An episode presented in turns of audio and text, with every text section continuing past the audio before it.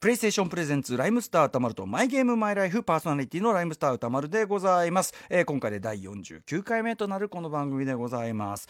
はいということでですねあのー、最近の私のゲーム事情の話しときますとあのモンスターハンターワールドもうねバカ売れしてもう皆さんやられてると思います。モンスターハンターワールド私もですねまあもっぱらですよ。もっぱらソロプレイではありますよ。まあソロプレイでずっとまああのレベル上げ的なというかね技術上げといいますか、えー、まあやっていますなんて話をちらりとしましたよね、えー、なんですが、えー、モンスターハンターまあや他にもいろいろ積んどくゲームがいっぱいあってですね。でまあようやく最近ツアーも終わってですね、まあ、比較的ねあのー、ゲームをやる時間がまあ寝る時間さえ削ればないわけではない。ね、こういう状態なので、えモンハンをやりつつもですね、えー、ちょっとまあいろんなゲーム本当にちょっとこうちょちょちょっとこういろんなゲームを、まあ、つまみ食い状態でずっと積んどくだったやつをですね、まあ、やっていると。例えばあの「新三国無双」ね、えー、や久々に三国無双うんといつだろうな PS2 の時かな。あのすっごいやってた時期もあるんですけど久々に三国無双 PS4 になってからのね、えー、久々になってやっぱり相変わらずあのあれですね。モンハンがものすごいストレスフルじゃないですか。あの一匹倒すのにめちゃめちゃ時間かかるし、うん、なんならちょいちょいやられちゃったりするっていうのに対して三国無双はやっぱ確かにねもうあのストレス解消にはもう最高ですね。もう負ける気がしねえ、まあ、負ける気がしない感じのね、本当バッシャンバッシャンもうね、本当に投げ倒していくという、えー、爽快感久々に味わいましたし、あと、えー、とリメイクというかリマスター版ですけどね「えー、ワンダと巨像」えー、そのデジタルデラックスエディションというですね、えー、まあダウンロードして「ワンダと巨像」ワンダと巨像前のやつはですね僕は割とあのどんなゲームでもラスボス戦が苦手ででワンダと巨像ってある意味全編ラスボス戦じゃねえかっていうんでね、えー、ちょっと苦手な感もあったんだけど今回やっぱビジュアルもすごい綺麗になってるし、あのー、以前よりは、まあ、この番組始めてということでいいんですかね。あのゲーム慣れしてきてからですね。だいぶあいけんじゃん。巨像いけんじゃんみたいなね。えー、まあ、あの世界観ね素晴らしい世界観みたいなのも、えー、味わったりなんかして、えー、かと思えばですねこれお前積んどきすぎだろうとお前ちょっとそれ遅いぞっていう感じで言うと「コール・オブ・デューティー、えー、ワールド・ウォー2」これもねようやくね手つけてこれ本来皆さんいいですか？私は本来洋ゲー派ですよ。本来ならこれをさっさとやればよかったんだけど、やっぱこの番組やってからね、いろいろある、あのゲームやれ、このゲームやれ、やんなきゃいけなくて置いといた、コールオブデューティーやったりとかしてですね。でですね、ここなんです、問題は。えっと、モンスターハンターワールドの話をした時に、えー、でもやっぱ似たような世界観でオープンワールドで、まあ、そのモンスターを狩るというあれで言うと、えー、そういえば「ホライゾンゼロドン」まあ、昨年の本当に大傑作ゲームですよね「ホライゾンゼロドン」まあ、あの本当に洋芸の一番まあその、えー、コストもめちゃめちゃかかってですね、まあ、すごくこうスキルというかね技術的に高いやつ。あれの完成度がやっぱちょっと懐かしくもあるみたいなことをちらっと言ったと思うんですけど「えー、ホライゾンゼロドーン」にのコンプリートエディションというね他のあの凍てついた大地というですね追加、えー、ミッションみたいなねあれもくっついたやつをですね改めてそれも積んどくであったんですよ。モンハンに戻るのもいいけどちょっとホライゾンゼロドーン今やったらどういう感じするのかなと思って、えー、それ入れてみたんですよ。したらね皆さんすげえやホライゾンゼロドーンまあ、これはこれでやっぱもう世界最高峰級ゲームですね。間違いなくもう、えー、なんて言うかな。アクションの挙動といいですね。ビジュアルといいですね。ゲーム性のよく考えられたバランスといいですね。あのなのでこの番組を聞きの皆さんね。まあもちろんあのいろんなゲーム楽しまれてると思いますがあの洋芸ってなんかちょっと敷居の高さとか感じられてる方いたら例えばあの新しいあのゼルダの伝説とか、えー、モンスターハンターワールドが楽しいと感じられる方は一回ちょっと洋芸入り口としてホライゾンゼロドーンちょっとやってみていただいてはいかがですかっていうぐらいね。やっぱね世界最高峰エンターテインメントちょっとねそのレベルの高さっていうのも感じましたね、えー、なんていうゲーム事情でございました。長々と失礼いたしました、えー、今夜のゲストは先週に引き続きタレントで女優そして元電波組インクの最上もがさんです、えー、先週もねかなりディープなところまで話進んでしまいましたが今回はさらに最上もがさんがですね、えー、オンラインゲームラグナロクオンラインにですね、えー、どんなような感じでハマっていったか、えー、それと実人生がどんな風にフィードバックしていったかさらにディープなお話伺えるんじゃないかと思います。それではライムスターたまるとマイゲームマイライフプレイ開始です。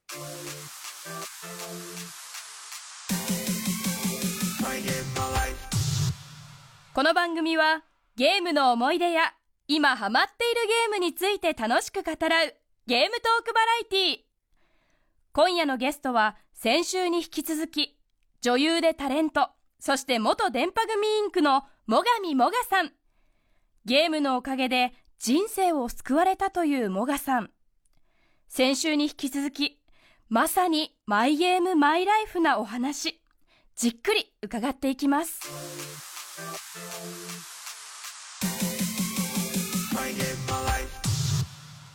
ははい今夜のゲストは先週から引き続き最上もがさんです。どうも。よろしくお願いします。よろしくお願いします。もがみもがです。ねだいぶ、はい。あの前回はその、はい。本当にあの普通にまあ割と健全なというかね、はい。あのその年頃の、えーお子さんだったらい。非常にこうみんな、みんなそんな感じじゃないかなっていうゲームはい体験からの、はい。だんだんこう、まあ、リアルリアルライフからの、まあ、はいこれはいい意味で、うんリアルライフからエスケープしてもう一つの世界、えーうんゲーム世界特にラグナロクオンラインに飛び込むまでというようなねそうですおね。話伺いました。はい。でも本当にすごいあのとってもいいことだと思うしこれあの、うんこれ聞いてるこう親御さん世代というかぜひねうん多少そのね一つの学校とか一つのクラスとか居場所がない子が、えーそっち側にもう一つの世界を見つけるって素晴らしいことじゃないかっていうねそうですね。結構生きる希望になってたので。ね逆にそれ、うんもしそのうん例えばオンラインゲーム、はななかったらとか考えたらっていやちょっと恐ろしいですね。ねだってやっぱり何かしてないと無駄にこうまあネガティブなことを考えがちなので。一人ぼっちでねこうやっていたらそうなんですよ。うんなのでできれば何かこう夢中になれるものが一つでもあると、はいうん気分転換にっていうのは大事かなと思います。まあはい。もちろんその学生時代勉強もすごいやってたんですけど、え疲れてくるじゃないですか、うんうんうん。息抜きが欲しいってなると、何か自分が楽しめることをやろうとか、それのために勉強頑張ろうって結構思ってたので、えはいやっぱりゲームはねどんなに、はい。どんなに仕事忙しくてもちょっとはや,、ね、やりたいな息抜きしたいっていうねね。感じになりますよね。はい。でこのですねあのアンケートをねいつもいただいてるんですけど、僕ははい。衝撃を受けたのが、えー今ハマっているゲームがあれば教えてください。回答、ラグナロクオンラインはいそうですね。これあのーはい。最新写真集セカンド写真集「はい最上」の中に、はい。あのロングインタビューね、はい載ってられてそこであのーまあ電波組脱退以降のいろいろご心境なんかやってて、そこであの要はラグナロクオンライン久々にはい。ね再開されたなんていう。復帰しました。これ何年ぐらいやってなかったんですか？ちょっと詳しくわかんないんですけど2011年に電波組に加入してるんですよ、はい。その12月ぐらいに。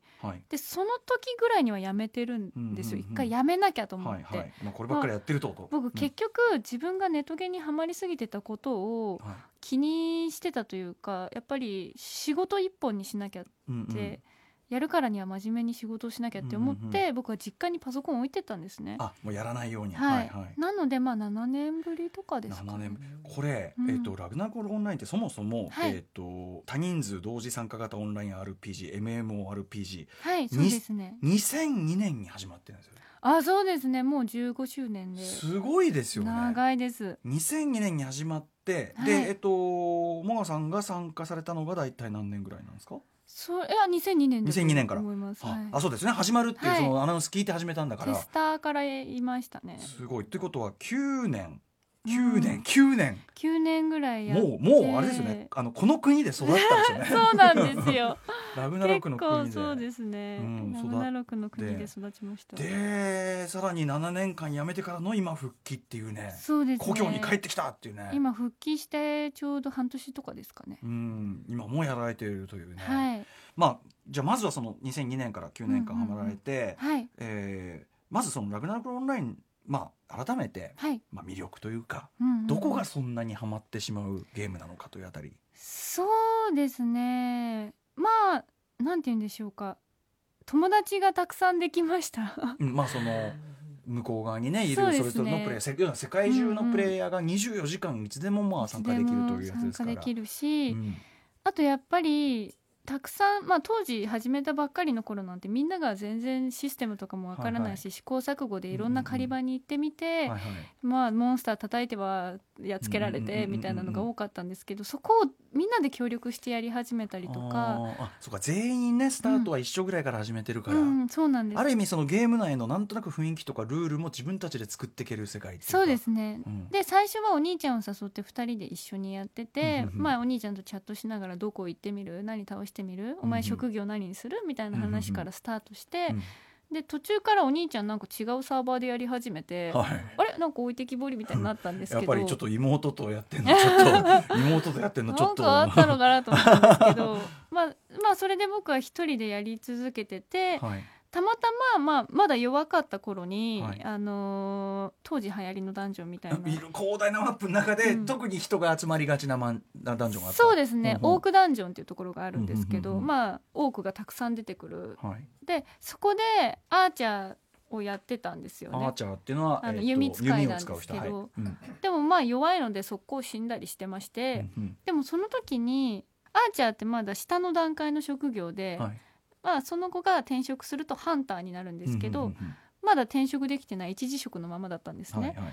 でそこになんとアコライトっていう支援職がいるんです。それ一次職で。で、うん。二次職がプリーストなんですね。アコライトの進化系というかそうですそうです。あれがあのプリースト。転職するとプリーストになるんですけど、プリーストのお姉さんが現れたんですよ、はい。うん。ですごく支援をしてくれてヒール自分が食らったらヒールしてくれて死んだら生き返らせてくれて、はいはいはい。でなんかあのーなんですかね。デフ魔法めっちゃかけてくれたりとか。な何を？あデフあのなんていうんですか？ステータスアップとかかけてくれる魔法、あそうなんだ。そうなんです。支援キャラクターってやっぱりそういうフォローじゃないですけど、はいみんなの能力をアップさせる魔法が多かったりとか。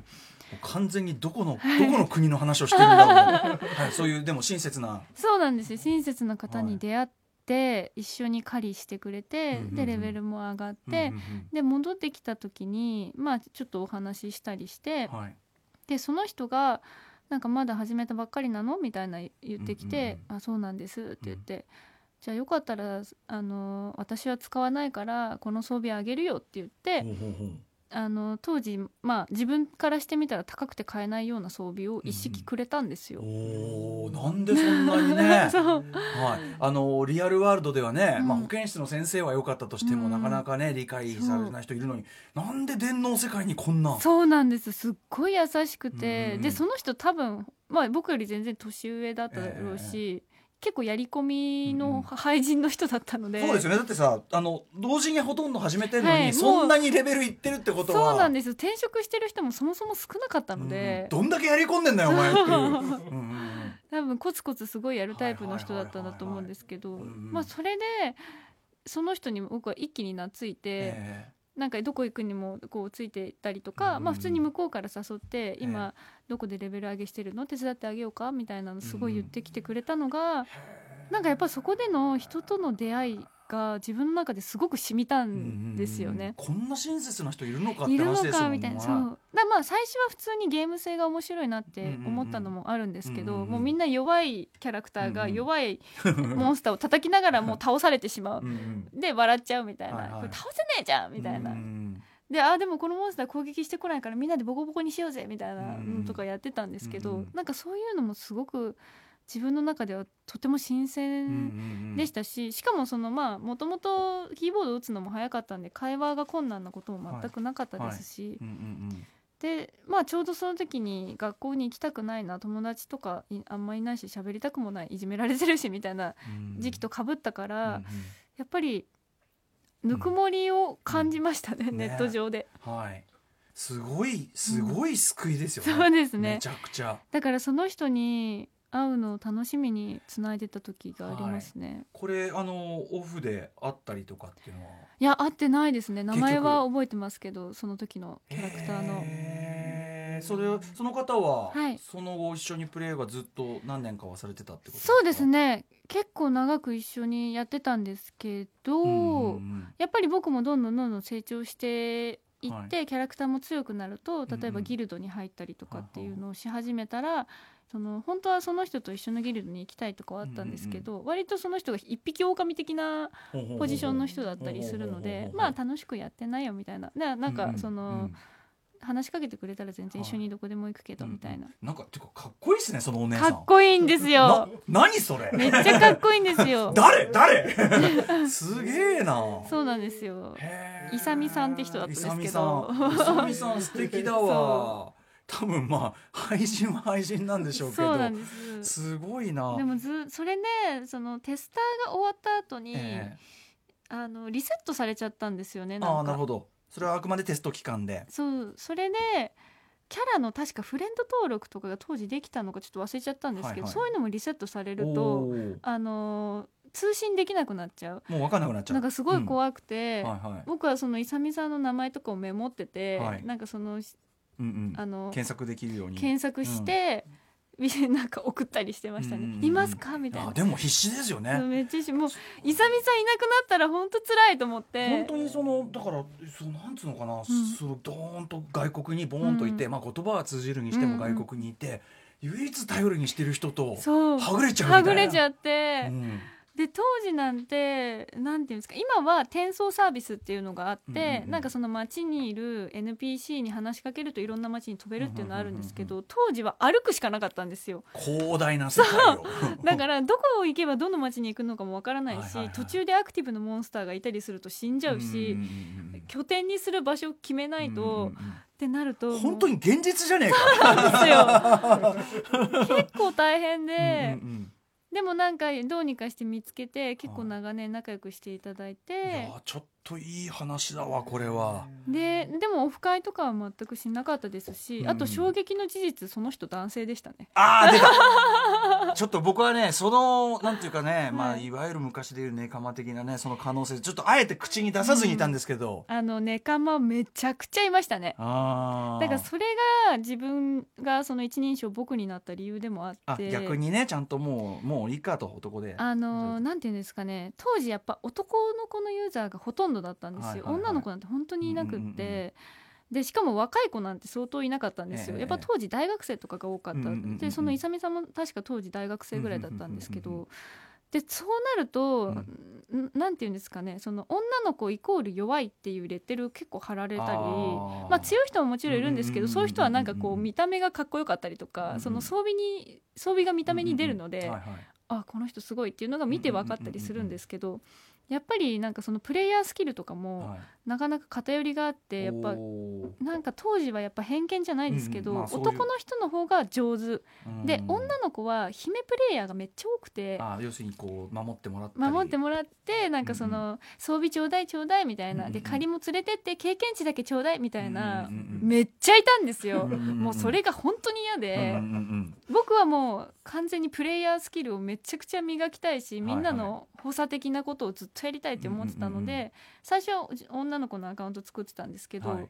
ちょっと耐えきれず男の子のアカウント作って、あー。一人称僕にしてまあ、まあ逆ネカマというかねある意味ね。そうですねん。寝鍋って言ってるんですねけど、鍋ね鍋ねなるほどね。でそれをやることによってなんかその認めてもらいたかった、うんうんでそれで認めてもらってからは自分の女性キャラクターの方のアカウントも使って、うんはいはい。あなんかこの子すごい強いからうんうん。一緒にパーティー組みましょうみたいな、うんうんで結構もう、あのー成長した時とかは、うんうん。もうすごくし支援あ自分はメインが支援キャラクターだったんですよ、うんうんうん。そのプリーストっていうの。を、はい、ある意味イサミさんのねそうそうそう。だから勇さんにそう憧れてうんうん。プリーストになりたいって思って、なったらやっぱそこを突き詰めたいってなって、うんうん。結構その高難易度ダンジョンを挑む時とかも僕がいないと結構辛いよねみたいなのが今もあります。いやいいですね。嬉しいですね。そうですね。しかもそのイサミさんから受け継いだものって美しいですね。そうですうね、ん。だから結構そのまあその休止し休止っていうか一応僕の場合は辞めますとは言ったんですけど、うんうんうん。だから復帰する気も全然なかったんですね、うんうんうん。仕事一本でやってるとどうしてもそのラグナロクオンラインってちょっと時間使いすぎちゃって。う、んうん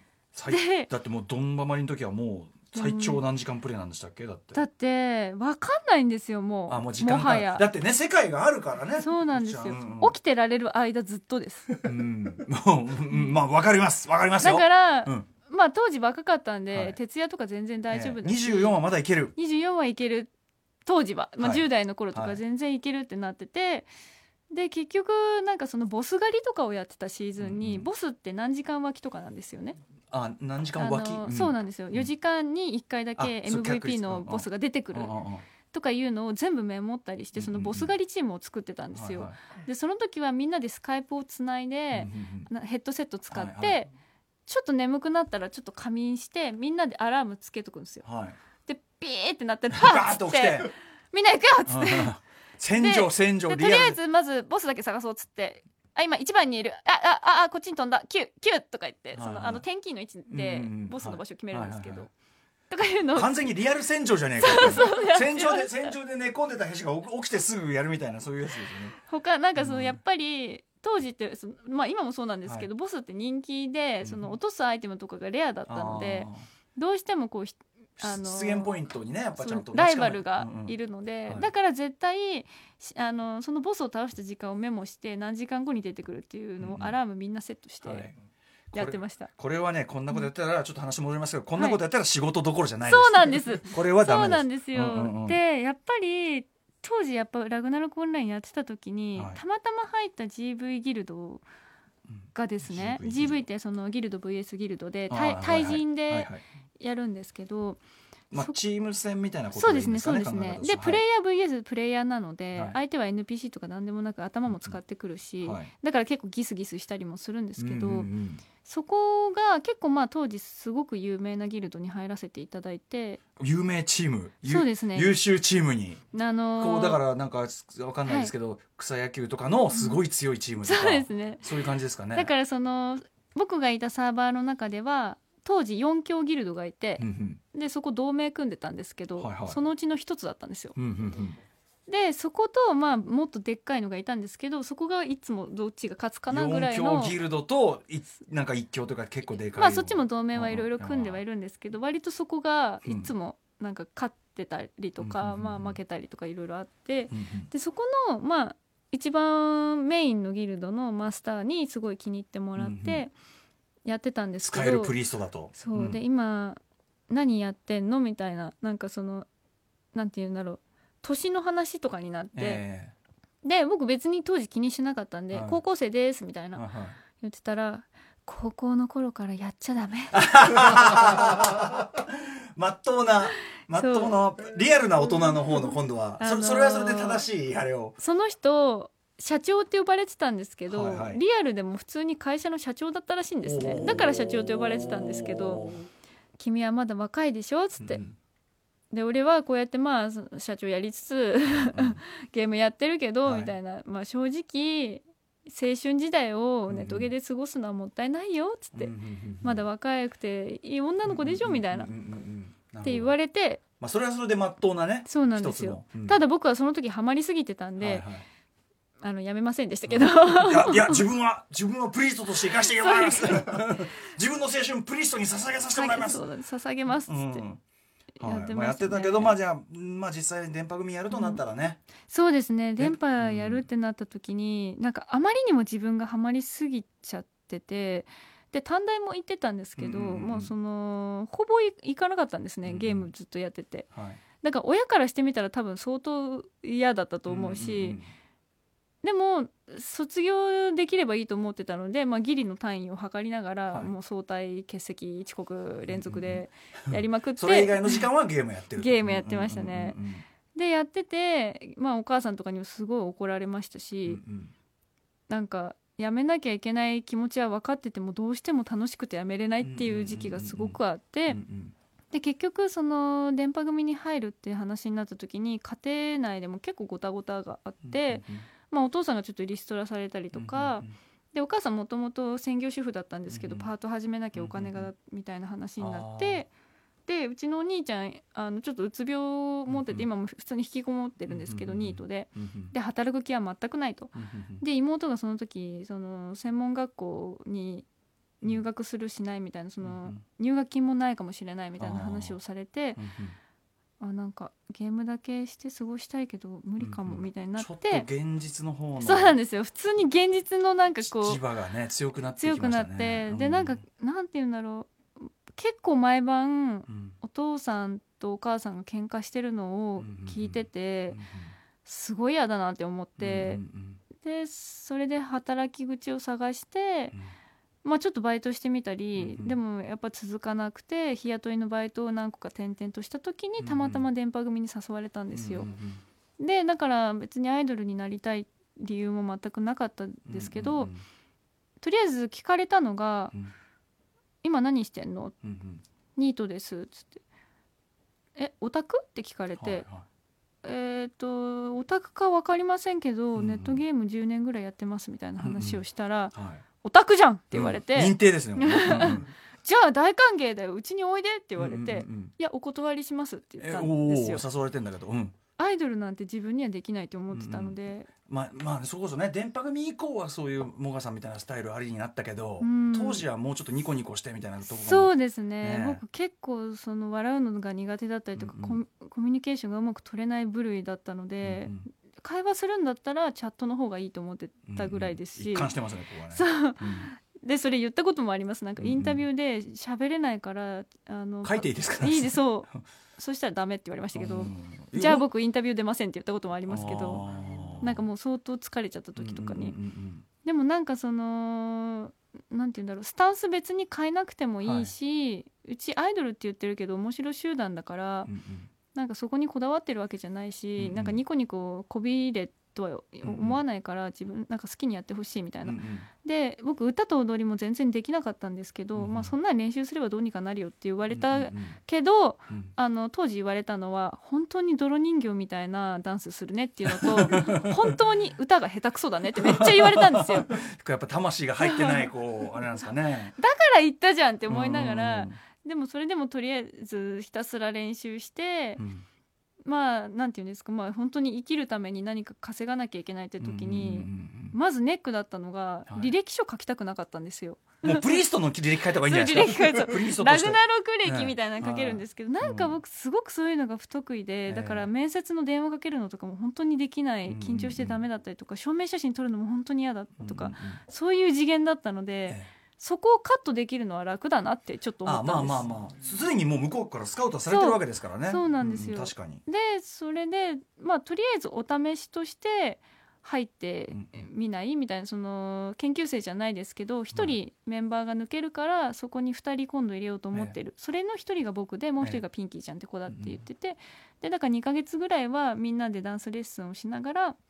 まあ、サプライズでファーストワンマンライブの時に加入しますみたいなん出してたんですけど、うんでもそうなった時にやっぱりこう全てのことに緊張しちゃう。うん。初めてのことだから。ちょっとだって環境としてはね 変わりすぎですからね。変わりすぎてるし、うん。僕人前でニコニコ笑うことなんて本当に不得意中の不得意だったから、うんどうしていいのかわからないし MC で何話してもいいのかわからないしテンパっちゃって手汗はひどいしカタカタ震えるし、いや当然です当然です。うん。でそれを何回も何回も続けなきゃいけないってなることのプレッシャーがすごすぎて、うん。ゲームやる余裕もなければ、うんうんゲームやっちゃったら睡眠時間なくなっちゃう、っうんはいはい。ていうことをなんか自分の中ですごくこうなんて悩んで。えでゲーム続けたかったし当時なんてちょうど楽しかった時期ププリーストとして油が乗ってる時期に。そうなんですよ、うん。でもちょっといいタイミングでもあったのがあの今まで二次職までしか実装してなかったものが三次職っていうのを実装するようになったんですよ。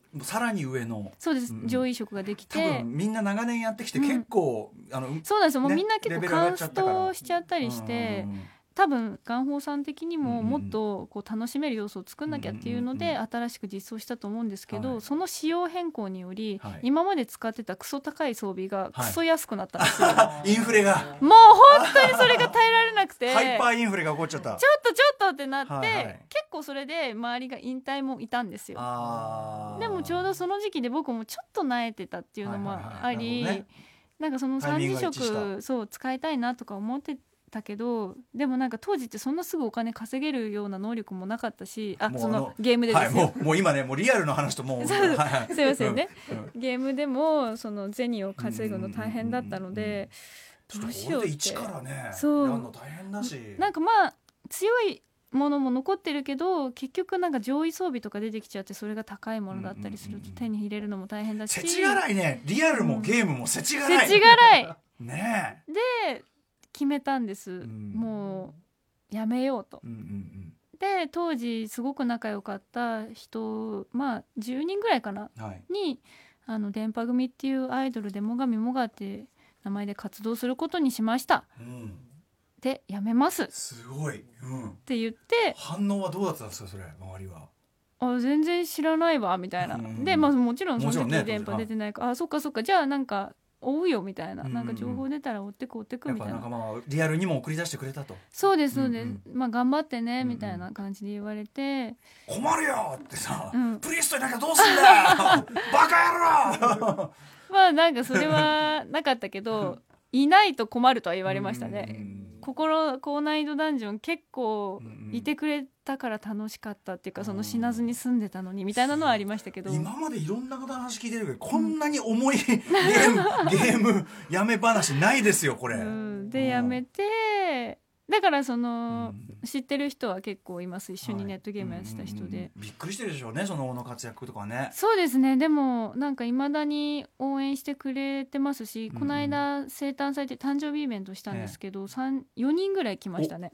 リアルで。あはい。オフ会がじゃあオフ会っていうよりはあのー会ってないんですけうんうんうん。どしかも初対面とかだから、はいはいはい。まあ普通に客席にどっかにいたんだろうなあどっかにあどっかにあでも連絡はスカイプで来てるよみたいな泣ける なんか逆に泣けるなその話。いいな。あとはなんか電波でライブやった時に、うんそのまあいろんな遠征とかするので、ええ。その土地土地ではい。あのいた人とかが実は俺チケット買ったんだよね、見に行くねみたいな。あ「えーそうなんだありがとう」みたいなのはありましたね。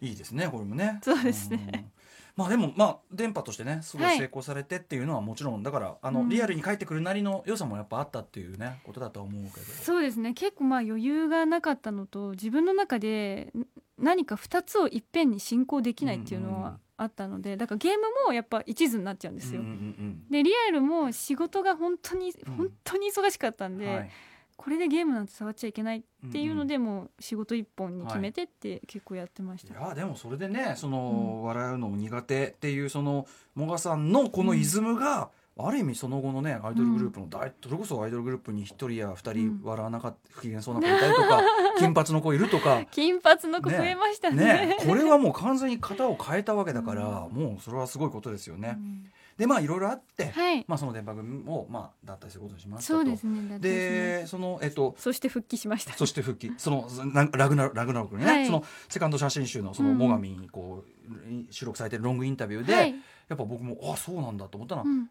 なかなかまあこうやめられて結構それはおお疲れにもなって精神うんうん心身ともにうんうん結構ね限界っていうような段階にはい、また戻るかっていううんうん。思われたのはどうきっかけっていうかあったんですか、こそうですね。もう本当は復帰するつもりも全くないぐらい結構なんか落ちてしまっうて、ねでもやっぱりこうまあ支えてくれてたファンの人たちには、まあ、もし抜けたとしてもうんうん表舞台に立っていてほしいってずっと言われてましたし、ええええまあ、自分もこれだけ頑張ってきうんうんて世界をいきなりポイッとするのもはい。関わってきた人に失礼だなって思ったりとか、もうああもう明らかにもったいないですそれは。ってなった時に何か楽しいことを考えなきゃって思ったんですね。その時に僕の人生の中で一番楽しかったものは何か、うん。ラグナロクオンラインだと思って、復帰を決意したんですよ。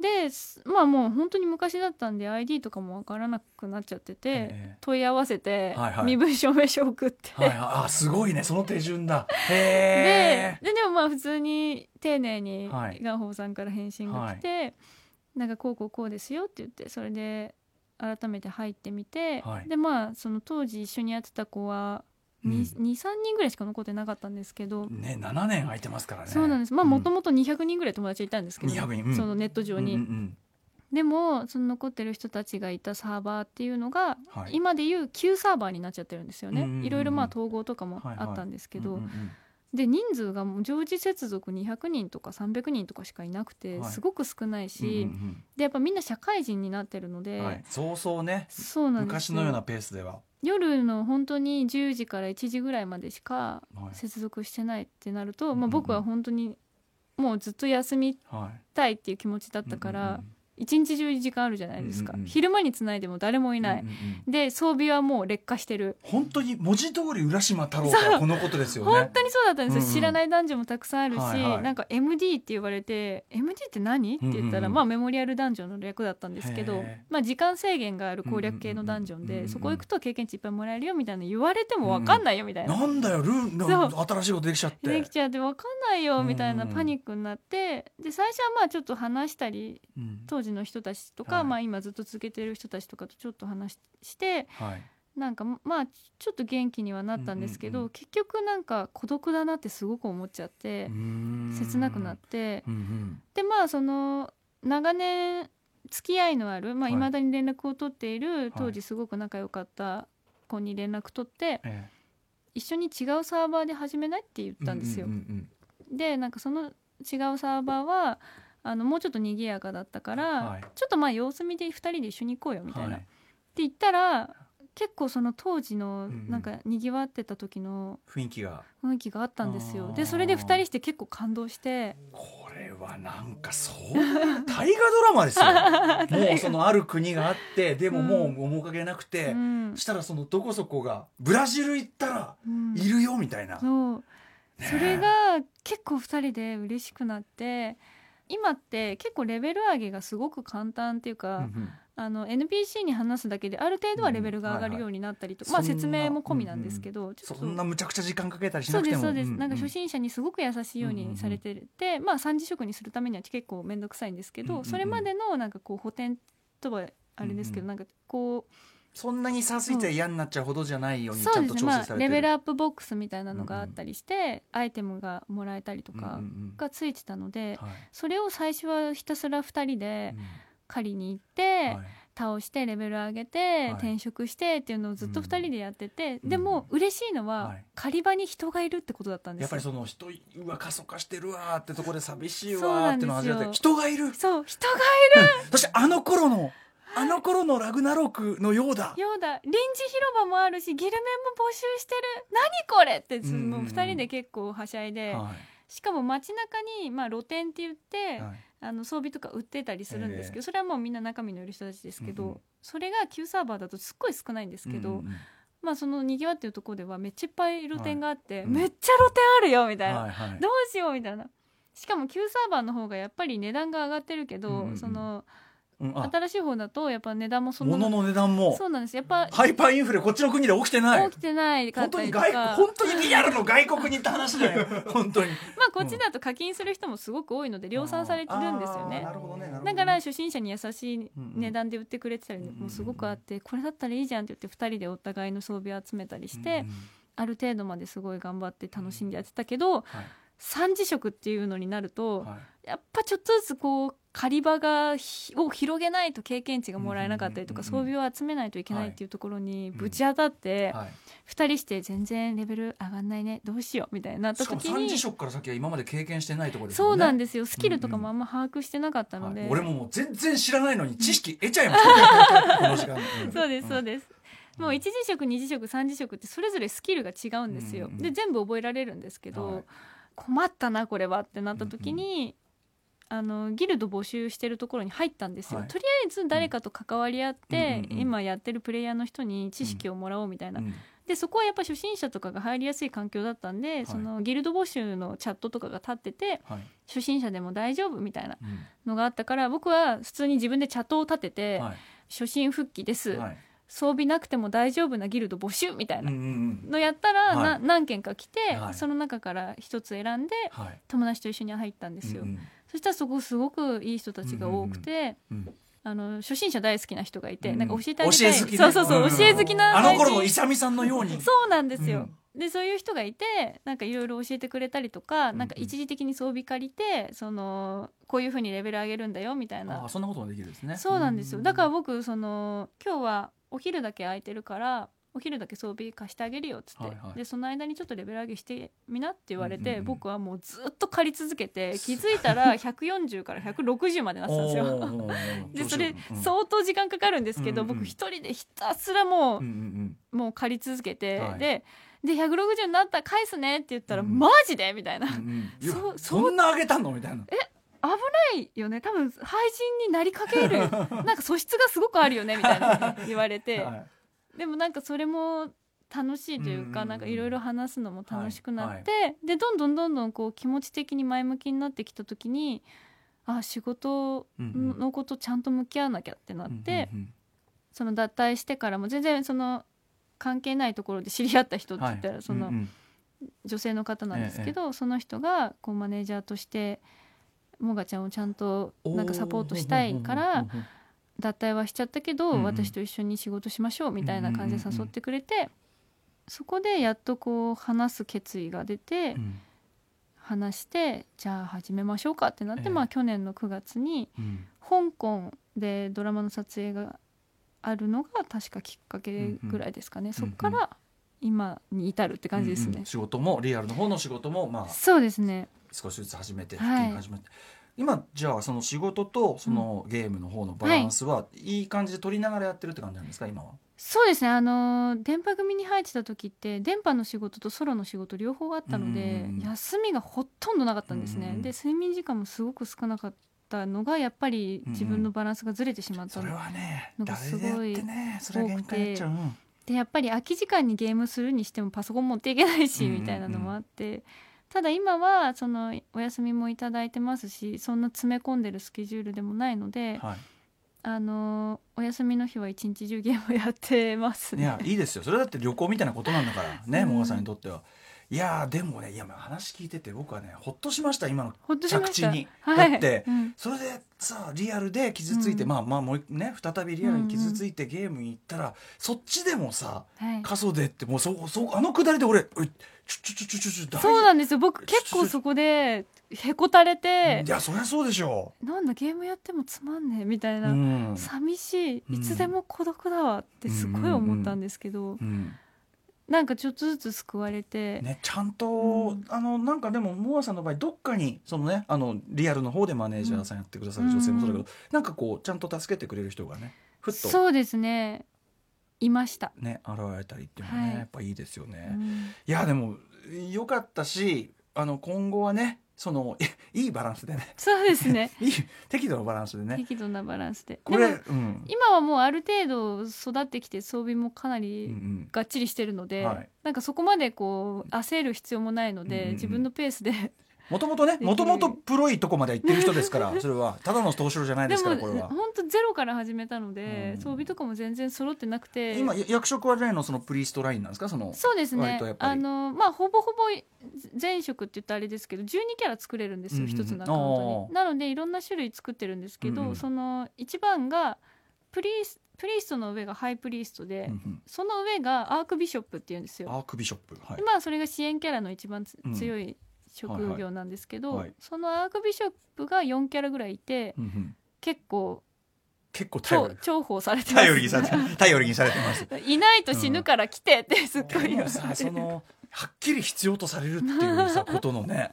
まあでも完全に効率のためですけどね。いやいやいやでもまあまもう面あ白いのが。でも仕事とか、うん。あのスポーツとかみんなそういうことではあるじゃないですか、うん。そすね。それぞれが役割果たしてチームにというかね奉仕するというかさ、そうですね。うん。まあでも嬉しいですけどねそのうん。いないと壊滅するし、この高難易度ダンジョンはあなたがいないといけないから来てくださいって言われると嬉しい。いいですよ。うんしかも助け仕事だからこれいいじゃそうでないですか。すねめっちゃフォローーしましたね。ね今まで何人助けたんだろう。何人の命を救ったんだろうね、確かに。まあ自分もいっぱい死んでますけど。うんなんか面白いですよね。これでもね、ちょっと怖いこと言えばですよ、はい。ラグナロクオンライン2002年から始まって、うん。現在だから10年5年15年ですね。はい。これいつかはですよ。はい。サービス終了ってことがあるわけです。じゃないですか。本当にそれが怖くて。うん。脅すこと言うようですけどね、もう、うんまあでももし終了になるのであれば貢いだお金を全部返してほしい そういう問題じゃないでしょゲーム。散々楽しんだんですから。いやもうでもすごいすごい額かけてるので。頭抱えてっていうのはまあ冗談ですけど、うん。でもなんかやっぱりこの MMORPG で続いてるゲームってすごく少なくて、うんうんうん。やっぱりみんなサービス終了しちゃうんですけど、はい。ただガンホーさんに関しては、うんうん。ラグナロクオンラインとても愛してる人が残ってると思うんですよ。うんうんなんか他のゲームで大ヒットしてそのお金があるはずなんで、うん。そっちをラグナロクにフィードバックしてくれるはず。ラグナロクは多分今儲けはあんまないと思うんですよ。ほぼほぼ赤字だと思うし、うん予算なんて全然積めないと思うゲームではあると思うので、うん。多分いつサービス終了になっても逆におかしくはない、けど続けてくれてるのは多分、まあそのガンホーさんの走りがそのラグナロクオンラインだったって看いうのもあるのでなので僕地味に布教してます。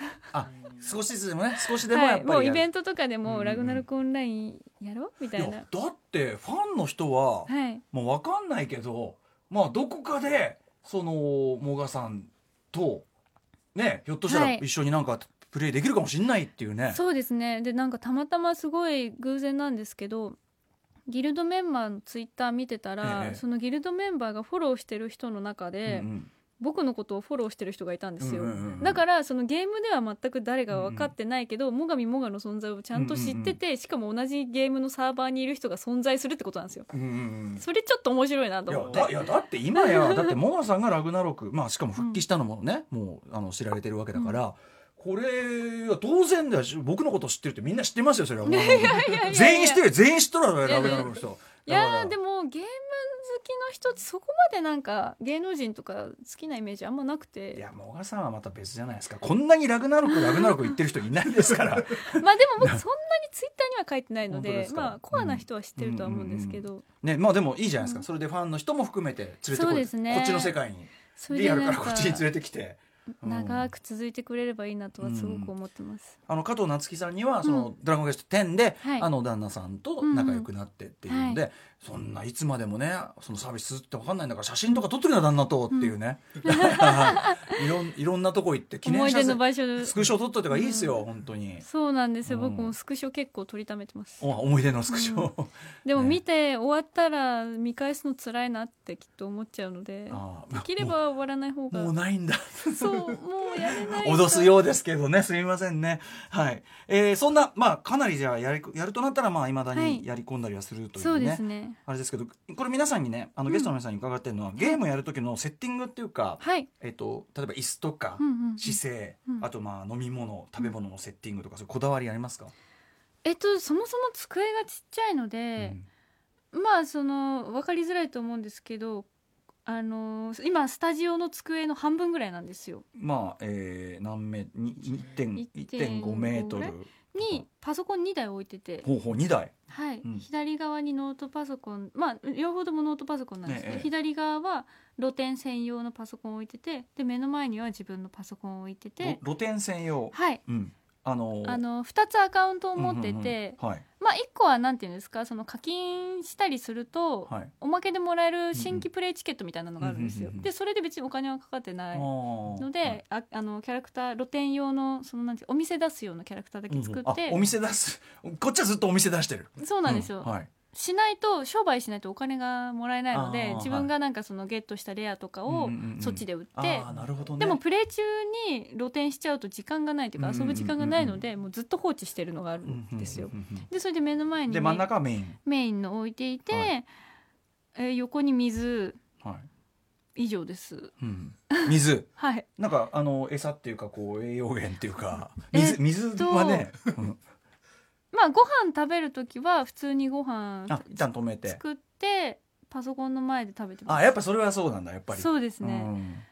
であの椅子は今までは全然普通の木の痛い椅子座ってたんですけど、あの番組の企画ではい、小峠さんがうんうん。ゲーミングチェア買ってくれて、おおそれを使ってます。へえ優しい。優しいんですよ。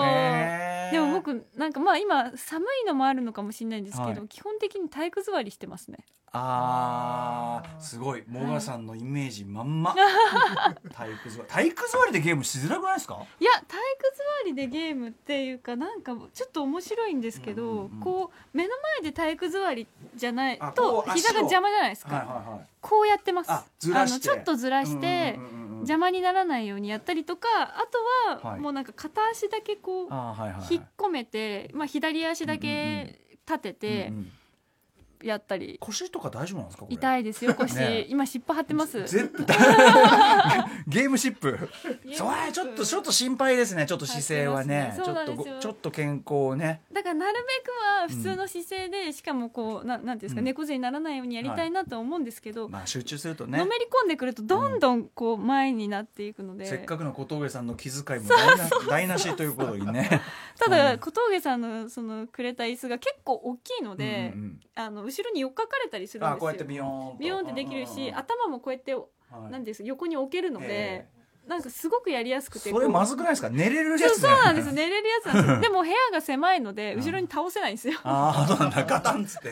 そうだから自動的に体育座りして寝ようとしちゃいますね。なるほど、はい、やいいいいいいのかな。ちょっとちょっとね姿勢はちょっと心配ですけど、あと、はい。そうだなえっとモアさんお酒って飲まれます？お酒たまに飲みますね。ゲームする時ってどうですか？飲みながらやるはありかなしか。えっ、とたまにやりますけど、うん。操作ミスが増えるのでやっぱそうですよね。ほとんどやらないでですすねよね。これやっぱちゃんとそうなんだ。僕も相当酒飲みなんですけど、はい、全然ダメだもんね、うん。やっぱ、うん。なのでお酒をちょっと飲みたいなって思う時はあの一緒に狩りに行く人に告げます。あ今日お酒入ってるんで それもなんか聞けば聞くほどあれですよね。もう現実っぽいですよね。いろいろね。そうちょっとちょっとすいません今日ちょっと入ってるんでちょっでともあの相当酔っ払わない限りは僕はミスしませんあんま。おおそうですか。へえやっぱもう手が覚えてるんで。ああ無意識で、はい。うん。どう動くかとか結構無心でやってたりするので、もうだからいよいよあれですよね、本当ラグナロクの中のそのあれと本当見境つかなくなるの分かりますね、うん。本当ね早くラグナロクのゲームの中に入り込みたいと。すいませんじゃあ早くお返ししますね、はい、もうそろそろねお返ししますん転でね。生したいと思ってます、ということで、はい。えー最後にですね、はい。これからの、うん。えっ、とこれからのゲームっていうかね、はい。あのゲームの未来になんか期待することとか。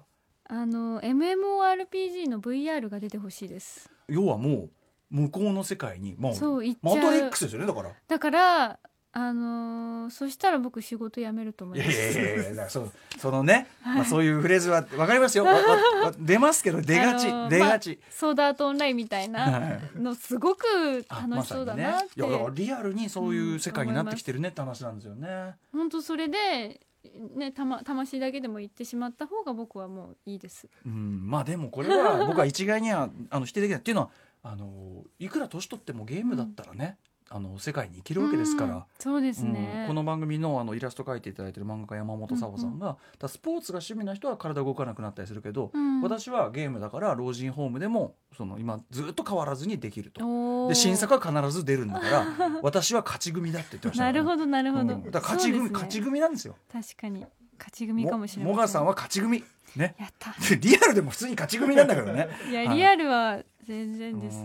まあでも確かにそうですね、あの50そのさらに進化だラグナロクオンライン的な、うん、もしくはラグナロクオンラインの VR VR をお待ちしてますね。元宝さんよろしくお願いしちゃいますね。ねうん、はい、こんな感じですかね。はい、ということで、はい、えー、あ、もがさんじゃあ最後にお知らせ事として先ほどからすごく話題にも出ております。はい、えー、モガミモガさんのセカンド写真集もがみが先日集英社より発売となっております。はい、ししはい、あの非常にまあ、はい、セクシーなというか、はい、かなりかなり出してるなっていう。そうですね。でもなんかファンの子にも言われたんですけど。うんうんエロい感じがあんまりしないとは言われましたね、うんうんうん。そのなんか、綺麗って言われるのが多かったので,、うんですはい。それがすごく嬉しかったです。それとそのラストに載ってるそのロングインタビューで、まあ今日お話しいただいたようなこともね、あの結構赤裸々に語られてて。結構ロングインタビュー長いですしね、重いですしね。でそれからもそのそうのん写真集撮った時の心境とかと、はい。こうまあ要はすこう綺麗だなとか、うん。あの素敵だなって思ってこう見てたのの最後にこうインタビューがついて、はい。そうするとあ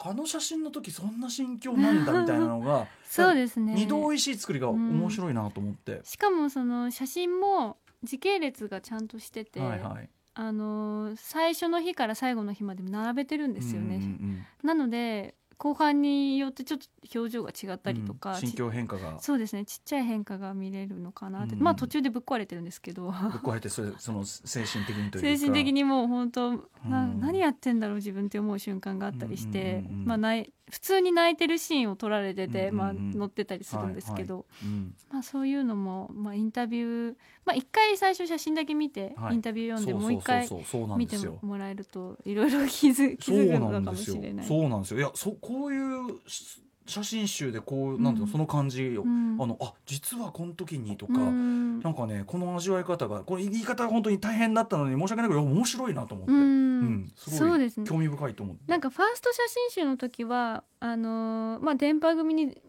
やってた真っ最中なので、体も鍛えてましたし、うん。張りもあるんですけど、うん。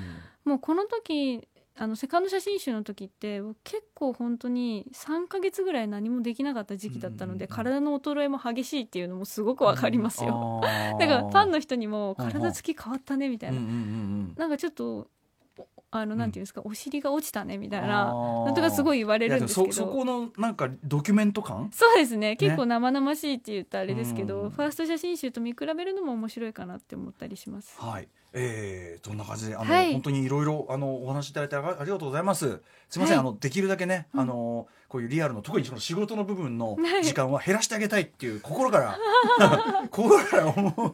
そんなことない。仕事は仕事でね。ですね両両輪両輪両輪どっちバランスもそうできるようにバランスバランス。今はでも全然 はい。3月からはうん。あんまり仕事ないんで逆にできる。逆に仕事しなきゃとは思いますけどね、うん。仕事欲しいって気持ちありますでもちゃんとそのゲームにはまり始めたら仕事をしなきゃって思えるようになってるだけでもうん。成長じゃないですか、それは。そうですね、確かに。いやでもあの無理ないペースで、はい。はい、あのやっていただきたいと思います。あと、はい。あの恋ちゃんにね、恋ちゃん、あそうですよ。恋ちゃんとその小出さんとの話が3ね。人、で、うん、できる。ちょっといずれこの番組あの一応あのまだ続くみたいなんで、はい。いいですね。その三つどもえもねいいかもしれないです。タクティクスのタクティクスの話、はい。私私全く入れませんけど、は いじゃあ2人で、はい、二人で盛り上がるという回もねいずれ企画したいとぜ思います。ひぜひよろしくお願いしはい、ますえー、ということでありがとうございました。はい、ありがとうございまし今夜のゲストたは最上もがさんでした。はいどうもです。どうもです。はい今夜の「ライムスターたまるとマイゲームマイライフ」いかがだったでしょうか？あのまあ元電波組の最上もがさんということであのひょっとしたらねこれお聞きの皆さんにはまあもがさんのパーソナリティっていうかどういう方とかあんまり、あのご存知なくてというかね、えー方もいらっしゃったと思うんですけどやっぱこういうあのオタクで、えーあんまり笑わなくてとかっていうようなイメージの先にあるこうかなりディープなねバックグラウンドとか、えーとなんかそのそこのにある本当にドラマですよね。あのオンラインゲームを通じてその本当に人生が救われていくというか本当に僕はあのすごい大河ドラマを聞くようなあのちょっと感動するような話だったなというふうに思います。見事な、えーお話聞かせていただいて本当にありがとうございました、えーいずれ恋ちゃんとのね三つどもえーファイナルファンタジータクティクス、えー、定談こちらもですね実現したいと思います。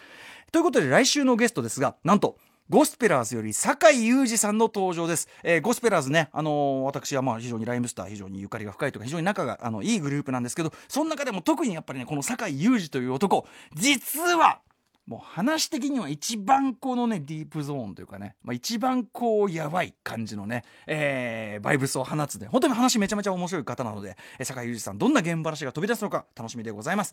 えーこの番組では皆さんからの縛りプレイやゲームにまつわる思い出などなどメールでお持ちしております。えーメールアドレスは mygame.tbs.co.jp mygame.tbs.co.jp までよろしくお願いいたします。番組でメールが採用された方には、えー漫画家山本佐穂さん書き下ろしのマイゲームマイライフステッカーを差し上げております。えーまた番組公式サイトの放送後期や、えー TBS ラジオクラウドで配信されている完全版トーク、あのー放送に入りきらなかったトークね、もがみもがさんのいっぱいありますから、えーたっぷり話していただいてるんでね、えーぜひぜひそちらもチェックお願いいたします。えーそれでは来週もコントローラーと一緒にお会いしましょう。お相手はライムスター歌丸でした。